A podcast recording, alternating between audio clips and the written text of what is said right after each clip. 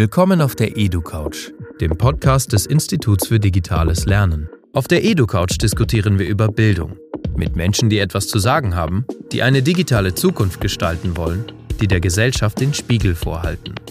Wir glauben nicht mehr an die Schule der Vergangenheit und wollen die Bildung des 21. Jahrhunderts mitgestalten. Zuhören, nachdenken, diskutieren. Und los geht's. Ich freue mich, dass ich zwei spannende Gäste, Gästinnen hier vor Ort habe. Wir sitzen heute auf einer Edu-Couch tatsächlich, aber im Bayerischen Hof. Und heute haben wir zwei ganz besondere Gäste. Zu Gast einmal die Schauspielerin Leonie Benesch und jetzt hoffe ich, dass ich den Namen richtig ausspreche, Ilka Schattak. Ja, Schattak. Okay. Und wir sprechen heute anlässlich eures neuesten Kinofilms Das Lehrerzimmer. Und die erste Frage geht auch gleich direkt an dich wenn man den Film noch nicht gesehen hat, worum geht es in das Lehrerzimmer? Es geht um um ein Lehrerzimmer, in dem Dinge passieren. Es geht, also ähm, der Film fängt an ähm, damit, dass wir Carla Nowak begegnen, einer jungen, engagierten Lehrerin, die recht neu an der Schule ist und ähm, hochmotiviert ein bisschen Schwung in den alten Laden bringen möchte. Und an der Schule gibt es Diebstähle. Das ist, und ja, das ist das Setting zu Beginn. Ich würde sagen, es geht um die Diebstähle und wie sich Menschen dazu verhalten. Auf der einen Ebene, aber ähm, für mich ist es ein Film über unsere aktuelle Debattenkultur. Das würde ich sagen. Ich bin so erleichtert, dass du ihr die Frage gestellt hast, weil es ist so schwer, das, das, zu, das zu umreißen, was, was dieser Film eigentlich erzählt. Ähm, ich glaube, die, diese die Diebstähle sind eigentlich nur Anlass, um einen größeren Ball ins Rollen zu bringen. Ja. Und der Ball ist dann, in dem geht es dann um mehr als um Diebstähle. Vielleicht auch um mehr als das Lehrerzimmer. Ähm, hätte die Handlung auch in einer Kaffeeküche, in einem Büro oder in einem Bauwagen auf der Baustelle stattfinden können? Ähm, naja, ich meine, in, was schon wichtig ist, glaube ich, dass, dass an Schulen auch Hierarchien existieren. Und ähm, ich glaube, am ehesten könnte man das vielleicht noch in einem Krankenhaus machen, also wenn man jetzt so ein geschlossenes System abbilden will, weil ich finde auch Krankenhäuser haben was Modellhaftes. Ähm, aber pff, ja, wahrscheinlich, wahrscheinlich geht es auch irgendwie anders. Aber wir haben es halt an der Schule gemacht. An der Schule sind natürlich auch Kinder, Jugendliche, Schülerinnen und Schüler. Die fehlen wahrscheinlich dann ähm, auf der Baustelle zunächst mal oder im Büro. Ähm, da würde ich gerne später nochmal drauf zurückkommen, auf die Kids. Ja. Ähm, was im Lehrerzimmer passiert, bleibt im Lehrerzimmer. Ist jetzt schon ein sehr viel zitierte, eine sehr viel zitierte Aussage aus dem Film. Äh, woher wisst ihr denn, was in Lehrerzimmern passiert, Ilka? Naja, wenn du so einen Film oder so eine Geschichte schreibst, musst du natürlich recherchieren. Das kannst du ja nicht. Also man begibt sich ja auch, dieser Ort, das Lehrerzimmer war für uns ja nie zugänglich als Schüler. Ähm, aber es war immer so ein Ort, wo, wo über unser Leben entschieden wurde, ja. Also im Zweifel sitzt du halt noch ein Jahr länger in der Schule. So, und das war, deswegen war das immer so ein Ort, der, der irgendwie eine Form von, ja, so, so ein mythischer Ort irgendwie, ja. Und, und wir haben dann, als wir dann diesen Film geschrieben haben, natürlich viel mit SchulleiterInnen und mit PädagogInnen und mit Eltern, aber auch mit SchülerInnen gesprochen und ähm, haben uns so herangetastet an das Thema auch und versucht, das auch wasserdicht zu kriegen. Also, dass man in der Recherche auch wirklich ähm, was Authentisches abbildet oder dass man in diesem Film was Authentisches abbildet, weil Pädagogik ist ja auch ein Reizthema und in dem Moment, wo du da, wo du da ähm, flapsig wirst oder eben, eben, eben irgendwas erzählst, was, was vielleicht nicht, klar, es ist immer noch ein Film, aber es kann dir eben um die Ohren fliegen und deswegen war es uns wichtig, da, da eben wasserdicht zu sein. Liebe Leonie, wie hast du denn als du das Angebot bekommen hast, die Rolle zu spielen, was hat dich erst erstens, was hat dich so gereizt, äh, quasi eine Lehrkraft, eine Lehrerin zu spielen und wie hast du dich darauf vorbereitet, eine Lehrerin zu sein oder zu spielen? Also äh, meine, mein erster Begegnungspunkt mit äh, diesem Projekt war, dass mir Simone Bär, eine ähm, kürzlich verstorbene, ganz großartige ähm, Casterin, das Buch geschickt hat. Und wenn Simone Bär einem ein Buch schickt, dann weiß man schon, man kann sich auf was freuen. Das war immer so ein, schon per se ein, ein Gütesiegel. Und dann habe ich das Buch gelesen und um deine Frage zu beantworten, es hat mich nichts daran gereizt, eine Lehrerin zu spielen. Wirklich gar nichts. Aber ähm, ich wollte mit Ilka arbeiten. Ähm, und das Buch war sehr genau beobachtet, sehr genau geschrieben. Ich mochte die Dialoge wahnsinnig gerne. Es geht mir nichts mehr auf die Nerven als ähm, Dialoge, die auf der Oberfläche bleiben oder erklären, was gerade passiert ist, was für meinen Geschmack viel zu oft passiert. Ähm, und das, dieses Buch war das Gegenteil. Es wurden Dinge gesagt, aber andere Dinge gemeint. Ich habe da einen Rhythmus schon direkt gelesen. Ähm, also ich habe schon gehört, wie die Sätze wahrscheinlich klingen. Ich mag, dass die Leute sich ins Wort fallen und ähm, und es auch manchmal so eine Boshaftigkeit gibt, aber so, so, so was, was hinterrücks. Also ich wusste, es ist auf jeden Fall, man kann damit viel Spaß haben im Spielen, das ist ein Geschenk. Und ähm, ich hab, ich habe mir Ilkas Arbeit angeschaut vorher, vorher und wusste, ich möchte gerne mit Ilka arbeiten. So, das waren für mich die Ansatzpunkte. Und dann zur Frage der Vorbereitung. Ich habe wirklich, ich habe wenig Zeit gehabt, bevor wir angefangen haben zu drehen, weil ich direkt von einem, einem anderen Projekt kam.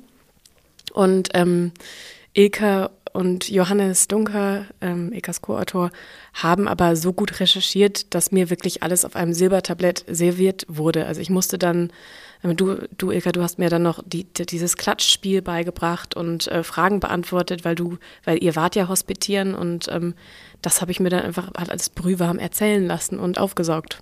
So. Da, da fließt sich eigentlich auch gleich die nächste Frage an. Ich finde, wenn man den Film anguckt, hat man das Gefühl, die Sprache klingt total authentisch. Also man hat das Gefühl, man ist, es ist nicht, also ist nicht aufgesetzt. Es klingt total echt und ich finde auch total beklemmend ähm, irgendwie. War das improvisiert oder ist das, steht das genauso? Nein, nein, das ist alles, der, der, das stand alles genauso im Drehbuch, ja. Wahnsinn, ja. Okay. Und was war die größte Herausforderung im Spiel? Also im Spiel, ich weiß gar nicht, also ich, ich meine das überhaupt nicht kokettierend, aber das, davon war wenig eine Herausforderung, weil, ähm, weil es so gut gebaut war schon alles. Also die Herausforderungen sind meistens liegen die eher bei Projekten, ähm, wo der Text ein bisschen schlecht ist und man sich dann irgendwie sowas bauen muss, um zu erklären, dass man das jetzt wirklich sagt. Also da, da müssen auch oft Kämpfe ausgefochten werden. Das war hier überhaupt nicht der Fall. Hier war die Herausforderung wahrscheinlich der Pegel. Also das fand ich so mit das Anstrengendste, weil Kinder sind laut und das, die Kinder hatten alle total Bock und die waren auch ähm, ganz tolle, das sind ganz tolle Kollegen und Kolleginnen gewesen, aber die, denen wird natürlich langweilig und dann wird es laut und es ist ein Klassenzimmer. Ähm, so, und das ist, das ist krass anstrengend. Also das, das fand ich wirklich die größte Herausforderung. Ja, sehr authentisch, wie du ähm, das gespielt hast. Ich habe es gefühlt, ich habe mit dir gefühlt. Ähm, ich habe äh, äh, viele Situationen auch wieder erkannt aus meinem Lehrerinnenleben. Ähm, wir hatten es vorhin schon von ähm, Schule als ja Abbild einer Gesellschaft mit Hierarchien und, und bestimmten Persönlichkeiten. Ähm, Jetzt würde ich gerne über die SchülerInnen noch sprechen. Ähm, auch da gibt es bestimmte Hierarchien, ähm, Typen. Wie sind die entstanden? Auf welcher Grundlage habt ihr eure SchülerInnen-Rollen gebaut? Also Johannes und ich waren ja zusammen in der Schule, mein Co-Autor und ich waren ja zusammen in der Schule und ganz viele dieser Figuren heißen noch so wie unsere Klassenkameradinnen und Kameraden. Ähm, also Ali, wir hatten einen Ali, der immer noch sehr, ein sehr guter Freund ist. Es gibt eine Luise. Es gibt, also und, und wir haben, als wir diese Kinder geschrieben haben, eigentlich an unsere eigene Schulzeit denken können. Und das war das natürlich auch für so einen Stoff extrem hilfreich, weil du kannst natürlich, weißt du, du kannst sagen, ah, ist die Figur vielleicht so ein bisschen wie unser Herr Stahlmann. Ja, genau, so ist er. So, und, und deswegen war das so der gemeinsame Erfahrungsfundus, aus dem wir schöpfen konnten. Und dann hast du es auf Papier, aber natürlich kommen dann Kinder und du musst halt diese, diese Rollen auch besetzen und, ähm, und die bringen dann nochmal eine ganz neue Farbe rein. Und dann haben wir halt lange gecastet, wirklich viele Kinder uns angeguckt, nicht so viele wie beim Weißen Band, lange nicht so viele, aber, aber, aber das war halt auch ein sehr schöner Prozess, weil, weil ich auch so ein bisschen Gefühl für dieses Alter bekommen habe, weil es ist auch ein super spannendes Alter, also so 11 bis 14, wo die ja schon ein Charakter sind einerseits und zum anderen aber auch noch sehr durchlässig. Und mit denen kann man auch noch was, also den, was erzählen. Und die wollen auch was lernen und so und ähm, auch wenn es laut war, kann ich sagen, es war wirklich eine ganz, ganz tolle Erfahrung, mit diesen Kindern zu drehen. Und ich, ich habe sie auch nicht als Kinder, wie Kinder behandelt, sondern Leona hat es gerade so, so, schön gesagt, das waren Kolleginnen und Kollegen. Und das haben wir denen genauso auch zu verstehen gegeben. Wir haben gesagt, wir, wir wollen, dass ihr Verantwortung übernehmt und das haben die verinnerlicht. Schön. Also ihr habt ähm, ausgehend von persönlichen Erfahrungen und der echten Welt sozusagen in der Schule, die ja oft auch vielleicht ein bisschen anders ist als in der Schule, ähm, Rollen verändern sich ja auch äh, in einem bestimmten ähm, Kontext, in einem Zusammenhang in der Klassengemeinschaft. Ähm, es war also weniger ein Ausgehen von so bestimmten Schülertypen, Framings, wie man sie so hat, aber die existieren ja. Ja, wahrscheinlich. Aber ja, nee, es, es, es war nicht so, dass wir, dass wir jetzt so Typen, also klar, es gibt so, es gibt natürlich das laute Kind hinten rechts, was dann der Mobber ist. Aber dann war es halt uns auch wichtig, dass der nicht nur Mobber ist, sondern eben auch Klassensprecher. Ja. Und es, es, es gab diese, es gab bei uns auch in der Schulzeit diese, diese, diese, diese Abstimmungen, wo keiner Klassensprecher sein wollte und dann hat sich der Clown hingestellt und gesagt, ich mache es und, dann ist das halt geworden, ja. Also das sind so, und wir schauen ja natürlich auch immer so, also in der Figurengestaltung nach so, nach so diesen, diese, dieser Doppelbödigkeit, ja. Auch im Lehrerkollegium gibt es dann den Hardliner, der dann, der dann aber selber des Rassismus bezichtigt wird und, und zudem noch Person of Color ist. Also so, da, wir, wir versuchen dann auch so die Dinge in ihrer, ja, also die Grautöne zu treffen. Ist der Film eigentlich politisch? Und hattest du, gibt es irgendeine eine Botschaft oder irgendwas, was du äh, den, den, sozusagen den ZuschauerInnen mitgeben willst bei dem Film? Eine Botschaft gibt es auf gar keinen Fall. Ähm, das finde ich auch immer ein bisschen anmaßend, wenn Leute daherkommen und sagen, ja, ich, das ist meine Botschaft und jetzt frisst sie. Aber eine Frage gibt es vielleicht. Und das, der Film ist eigentlich ein Angebot zu einer Diskussion. Es gibt viele Fragen. Ich hatte viele Fragen nach dem Film. Eine natürlich auch, ähm, wie sie uns auch als EduCouch betrifft äh, und auch momentan natürlich alle, alle äh, Fragen, ähm, wie, wie, wie kann oder soll Schule sein? Habt ihr dazu auch eine persönliche ähm, Meinung, Leonie? Nee. Ich weiß auch wirklich, ich weiß nichts über, ich habe ich weiß, dass ich es kacke fand. Ich bin froh, dass Schule vorbei ist. Meine, meine PR-Agentin, ihre Tochter macht gerade Abi und sie hat gerade ein bisschen draußen erzählt. Ich will, ich will nie wieder in dieses Alter zurück. Sowieso, nichts vor 25 sollte man nie wieder zurückgehen. Aber, aber Schule, ich weiß nicht, was die Lösung ist. Ich habe keine Ahnung. Aber da, dafür gibt es ja Menschen, die sich den Kopf zerbrechen. Ich weiß nur, dass ich es ein schwieriges System finde. Und dass keiner Bock hat, mehr da zu arbeiten. Ja, also ich glaube, es, es läuft viel falsch, aber wir, wir, uns wird diese Frage oft gestellt und ich sage dann immer, dafür gibt es Expertinnen und Experten und wir sind nur in Anführungsstrichen Filmemacher. Aber, aber von dem, was ich so höre, und das ist natürlich auch so, dass das, was einem immer wieder bestätigt wird, ist zum Beispiel, warum fängt diese Schule immer noch um 8 Uhr morgens an? Es geht total gegen den Biorhythmus, ja, von, von allen. Und ähm, oder, oder, oder warum, warum wird versucht, bei, bei, bei einem Schüler, der vielleicht gut in Mathe ist, aber schlecht in Deutsch, da wird nicht Mathe gefördert, sondern da wird zugesehen, dass diese Deutschnote irgendwie nach oben kommt, statt, also so ein Durchschnitt wird versucht zu erreichen, statt zu sagen, hey, wir fördern hier diesen, diesen Aspekt und die Stärke des Kindes oder die, auch die Interesse. Ja, und warum werden Kinder so früh einsortiert in, Gymnasi Gymnasium und du kannst es, also es ist, es ist kompletter Quatsch. Ja, und es ist, es hat natürlich auch, also viel mit damit zu tun, dass, dass, dass, dass Schülerinnen und Schüler noch als kleine Einheiten für unsere Volkswirtschaft durchge, durchge wie sagt man, ähm, durchgeschleust werden. Ähm, und das möglichst schnell in zwölf Jahren. Ich fand es auch toll, dass es mal 13 waren, aber jetzt muss alles schneller gehen. Auch das Bachelorstudium muss jetzt fix, fix sein. Man kann nicht mehr so lange studieren, wie man möchte. Also ist, man merkt schon so richtig, also da ist schon viel, was auch so ja, irgendwie, irgendwie drängt sich dieses große Wort Kapitalismus auch wieder in den Vordergrund, habe ich das Gefühl.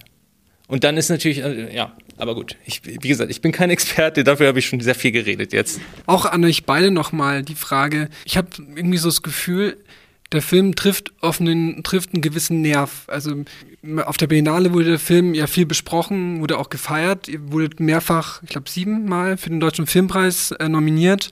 Ähm, der Film ist großartig, wir fanden ihn super, super, wir wollten auch unbedingt mit euch sprechen, aber habt ihr irgendwie so, habt ihr irgendwie so ein Gefühl dafür, liegt es auch an dem Thema oder woran, woran macht ihr es fest, dass der Film so einschlägt? Ähm, gibt's, liegt, woran liegt das?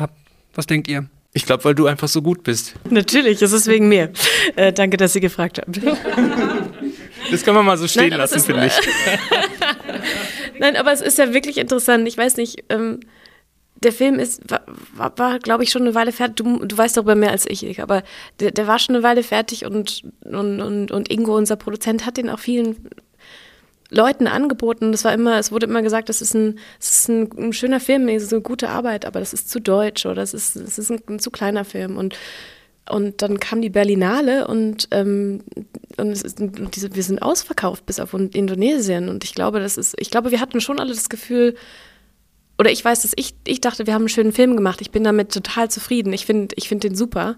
Aber ähm, dass der so den Nerv trifft und jetzt so besprochen wird, wie er besprochen wird und, und so eine Reichweite bekommen hat, bevor er überhaupt ins Kino gekommen ist, ich glaube, das haben wir uns alle nicht erträumen lassen. Ich kann es mir nicht ganz erklären. Ja, wir, wir wären auch wirklich, wir wären auch wirklich Idioten, wenn wir so, also wenn wir das geträumt hätten. Also na klar, man hofft immer so, dass der Film irgendeine Form, dass er nicht untergeht, so ja, vor allem nach den Pandemiejahren, so, wo sich auch viele Filme angestaut haben, wo auch viele Filme auf den Markt kommen. Ähm, aber dass der dann so sehr die Leute mitreißt, das hätten wir uns nicht erträumen lassen. Und du kannst sowas auch nicht planen, du kannst sowas auch nicht kalkulieren, äh, weil wenn es, wenn es so ginge, dann würden es ja alle tun. Aber ich glaube, was wir wirklich bei diesem Film gemacht haben, und das kann man, glaube ich, schon so sagen, war, wir haben unser Ding gemacht. Wir haben den Film gemacht, den wir machen wollten. Und zwar ähm, auf allen Ebenen. Also sowohl in der Kamera als auch im Drehbuch, als auch mit dem Ensemble. Ähm, wir haben wirklich, wir, wir sind bei uns geblieben. Und vielleicht ist es das, was die Leute sehen. Wir sind, glaube ich, ja, wir sind schon beim Ende. Ich wünsche euch jetzt erstmal viel Erfolg für den Deutschen Filmpreis, möglichst viele Preise abräumen. Ich glaube, ich in zwei Wochen ist, glaube ich, soweit. Und dann natürlich möglichst viele ähm, ZuschauerInnen und natürlich auch natürlich hoffentlich auch viele unserer ZuhörerInnen, die unseren Podcast hören, die schicken wir ins Kino. Vielen Dank für eure Zeit und ähm, eure Antworten. Dankeschön.